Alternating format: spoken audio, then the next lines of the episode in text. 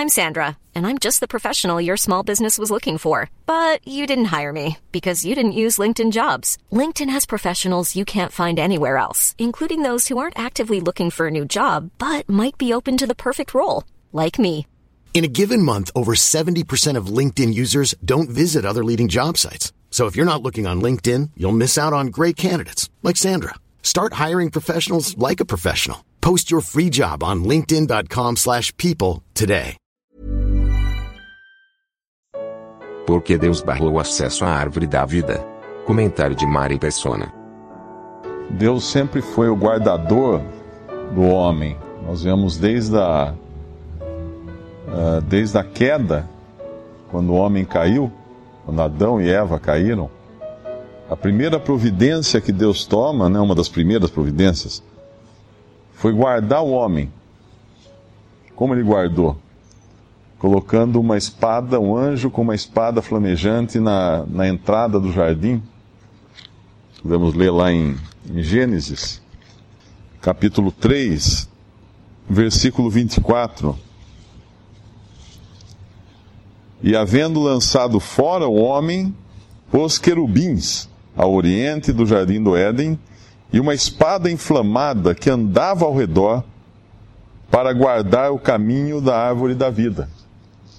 À primeira vista pode parecer que Deus estava privando eles de alguma coisa, mas na verdade Deus estava guardando eles. Essa espada, uh, para que alguém chegar, para que se Adão e Eva tentassem ir até a, chegar até a árvore da vida, eles seriam mortos pela espada flamejante. Por que isso? Porque a árvore da vida, quando o Senhor fala lá em no mesmo capítulo, é, no versículo 22, então disse o Senhor Deus: Eis que o homem é como um de nós, sabendo o bem e o mal. Ora, para que não estenda a sua mão e tome também da árvore da vida, e coma, e viva eternamente, o Senhor Deus, pois, o lançou fora do, do jardim do Éden, para lavrar a terra de que fora tomado. Se Adão e Eva comessem da árvore da vida, eles iam viver. Viver na, naquela condição deplorável de pecador, arruinado, e seriam verdadeiros zumbis, né? Apodrecendo vivos. Deus os guarda disso. A espada flamejante que, que roda em, em redor, que anda em redor, não permite que eles cheguem até a árvore da vida. Tem um que iria depois passar pela espada flamejante, passar pela morte, para abrir o acesso à vida ao homem, seria o Senhor Jesus. Mas Deus os guardou aqui. E depois, ao longo de toda, de toda a história do homem, nós vemos Deus guardando o homem várias vezes. Quando quando os anjos uh, se misturam com linhagem humana, porque Deus havia prometido que da semente da mulher viria um que iria pisar a cabeça da serpente, o que, que os anjos malignos fazem em Gênesis 6? Eles se misturam com a, com a natureza humana. Eles descem, tomam uma forma humana, ou de alguma maneira, eles entram as mulheres, filhas dos homens, e nascem então seres híbridos, que são os valentes da antiguidade, que fala em, Gênesis 6, os heróis e gigantes da antiguidade. Esse gigante é mais no sentido de, de, de valentia do que, ou de força e poder, valentia do que de, de estatura, né? É diferente dos gigantes lá, uh, que nós vamos encontrar depois, que vão enfrentar Davi. Uh, esses são os heróis da antiguidade que, que esses seres híbridos, né? E Deus, para preservar isso, o que, que ele faz? Ele destrói. Ele destrói a terra. Em Gênesis, Gênesis 6 acontece essa corrupção do, da raça humana. No mesmo capítulo 6, Deus já anuncia o dilúvio, porque ele vai impedir que essa corrupção da semente da mulher se continue e se espalhe. Então ele seleciona uma família, Noé e sua família, e vai colocá-los na arca, então, e vai guardá-los também. Mais uma vez, Deus guardando de todo mal. Aqui no nosso salmo fala: O Senhor te guardará de todo mal. Ele guarda Noé e sua família, preserva então essa, essa, essa, essa família, essa semente, né? E de, de tudo, porque não haveria um, uma destruição maior do que um dilúvio. No entanto, eles passam por cima desse dilúvio. Depois nós vamos seguindo a história do, do povo de Deus, ele vai, uh, ele vai preservar de diversas maneiras. Em, em, em Jacó, por exemplo, ele levanta José para preservar aquela família de Jacó da fome que se espalhou por todo o mundo. E tudo aquilo nos planos de Deus, José vindo parar no Egito e toda a história, e acaba com isso salvando o próprio, o próprio povo de Israel, que é Jacó. E no final José fala: Vós intentastes mal contra mim, mas Deus transformou esse mal em bem. Depois nós encontramos o povo de Israel no Egito e Deus os guarda também, com sangue da morte do, do, do destruidor que ia passar sobre o Egito. O sangue os preserva. E quando eles se colocam entre duas montanhas e o mar, com o, o, exército de Israel correndo atrás deles, Deus os guarda novamente, abrindo o mar. E Deus guarda esse povo no deserto por 40 anos, quando nem a sandália deles envelheceram. E eles atravessam aquele deserto, que deve, deve, uh, deveria atravessar em 11 dias, eles levam 40 anos por causa da sua incredulidade, mas ainda assim são guardados por Deus em todo o caminho. E eles entram então na terra prometida, sempre guardados por Deus, e nós vamos ver essa história se repetir ao longo de, de todos os séculos. Durante quatro mil anos, Deus os guardou até que veio Cristo, então. E depois, até hoje, Deus continua guardando. Mais dois mil anos que Deus tem guardado o seu povo na terra. Uh, contra todas as expectativas, porque se nós pensarmos que Satanás, de todas as maneiras, quer destruir o povo de Deus, quer destruir a semente humana, nós vemos do que Deus tem guardado. Nesse capítulo, nós temos seis vezes a palavra guardar ou guardador, né? No versículo 3, aquele que te guarda não tosquenejará. Versículo 4, nem dormirá o guarda de Israel. Versículo 5, o Senhor é quem te guarda. Versículo 7, o Senhor te guardará de todo mal. Ele guardará a tua alma.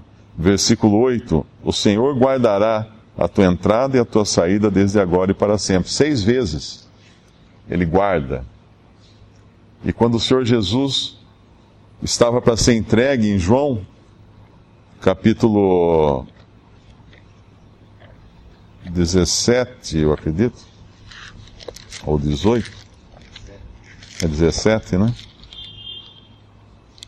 Ele fala no versículo 12: Estando eu com eles no mundo, guardava-os em teu nome. Tenho guardado aqueles que tu me deste, e nenhum deles se perdeu, senão o filho da perdição, para que a escritura se cumprisse. Uh, ele guardou os seus.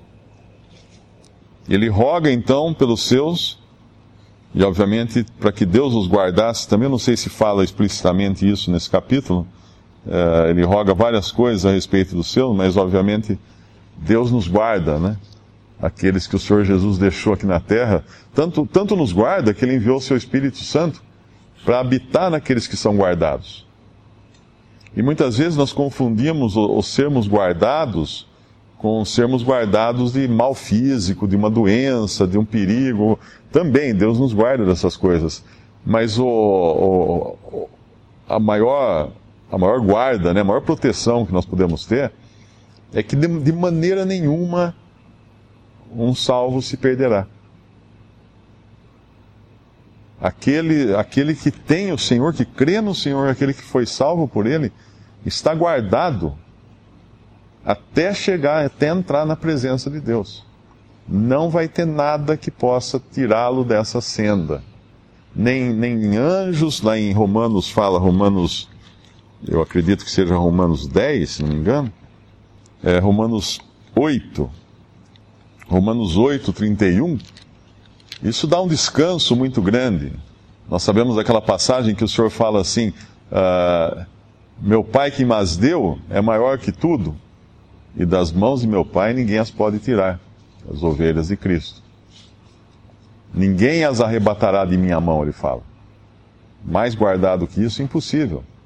Virão uh, tristezas, dores, doenças, acidentes, problemas, claro, nós estamos no mundo, nós estamos no, no terreno do inimigo, no ambiente hostil, mas somos guardados em meio a tudo isso. Às vezes de uma maneira que nós não entendemos, como Adão e Eva podiam não entender. Falar assim, mas como? Agora fechou o portão do jardim, colocou essa espada lá, flamejante, por que, que não, não deixa a gente voltar lá então e comer da árvore da vida? Deus sabia melhor do que, do que eles, o que era melhor para eles. E eles foram guardados de voltar a, ao Éden. Apesar disso, a princípio parecer um, um mal para eles não poderem voltar para lá, mas na verdade Deus estava preservando eles.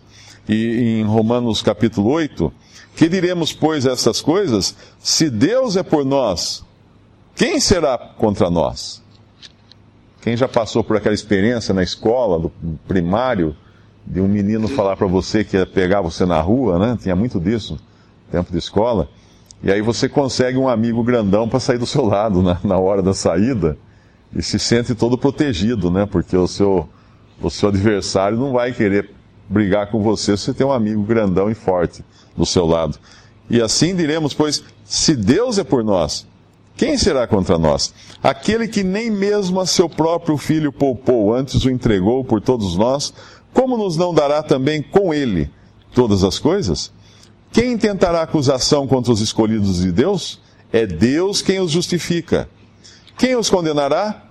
Pois é Cristo quem morreu, ou antes quem ressuscitou dentre os mortos, o qual está à direita de Deus e também intercede por nós. Quem nos separará do amor de Cristo? A tribulação, a angústia, a perseguição, a fome, a nudez, o perigo, a espada? Como está escrito: Por amor de ti somos entregues à morte todo dia. Fomos reputados como ovelhas para o matadouro. Mas em todas estas coisas somos mais do que vencedores por aquele que nos amou. Porque eu estou bem certo, pois estou, pois eu estou certo de que nem morte, nem a vida, nem os anjos, nem os principados, nem as potestades, nem o presente, nem o porvir, nem a altura, nem a profundidade, nem alguma outra criatura nos poderá separar do amor de Deus que está em Cristo Jesus, nosso Senhor. Como é que alguém, depois de ler isso, pode falar assim: ah, mas se eu não, não for obediente, eu vou perder minha salvação? Não, não tem como. Nós somos guardados, integralmente guardados. Deus não vai abrir mão daquilo que lhe pertence de maneira nenhuma, ainda que a gente possa sair com, com, com raspões e machucados e escaras, né? Dessa vida aqui, mas estamos salvos, guardados por Deus.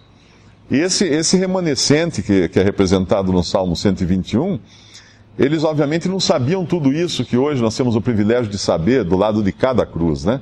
Eles estavam ainda do lado de lá da cruz. Mas eles confiam, quando eles falam aqui, eleva os meus olhos para os montes, de onde virá o meu socorro? Lá em Mateus 24, uh, ah, o Senhor fala, para alguns deles que fugissem para os montes. É, em Mateus 24 ele fala, versículo 16: Então os que estiverem na Judéia, fujam para os montes. Quem estiver no, sobre o telhado, não desça, tirar alguma coisa da sua casa, fuja para os montes. Como o irmão falou, talvez esses montes fossem realmente os lugares ali na Judéia, né, de refúgio deles. Mas nós sabemos que por trás de, de, dos montes em si, fisicamente, era o Senhor quem os guardaria. O Senhor os guardaria, o Senhor abreviaria aqueles dias para que eles pudessem entrar vivos na, no reino. Né? O Senhor abreviará aqueles dias, né? melhor dizendo, porque é, é tudo futuro isso. E, e o final, no capítulo, no, no, no nosso Salmo 121, o versículo 8 dá uma segurança que é eterna, desde agora e para sempre. Essa segurança também é eterna.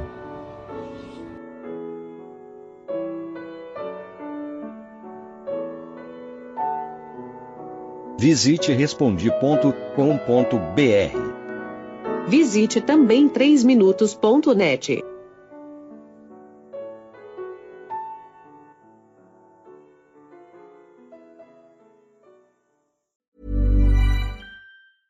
Even on a budget, quality is non-negotiable. That's why Quince is the place to score high-end essentials at 50 to 80% less than similar brands. Get your hands on buttery soft cashmere sweaters from just 60 bucks, Italian leather jackets, and so much more. And the best part about Quince, they exclusively partner with factories committed to safe, ethical, and responsible manufacturing. Elevate your style without the elevated price tag with Quince. Go to quince.com slash upgrade for free shipping and 365-day returns.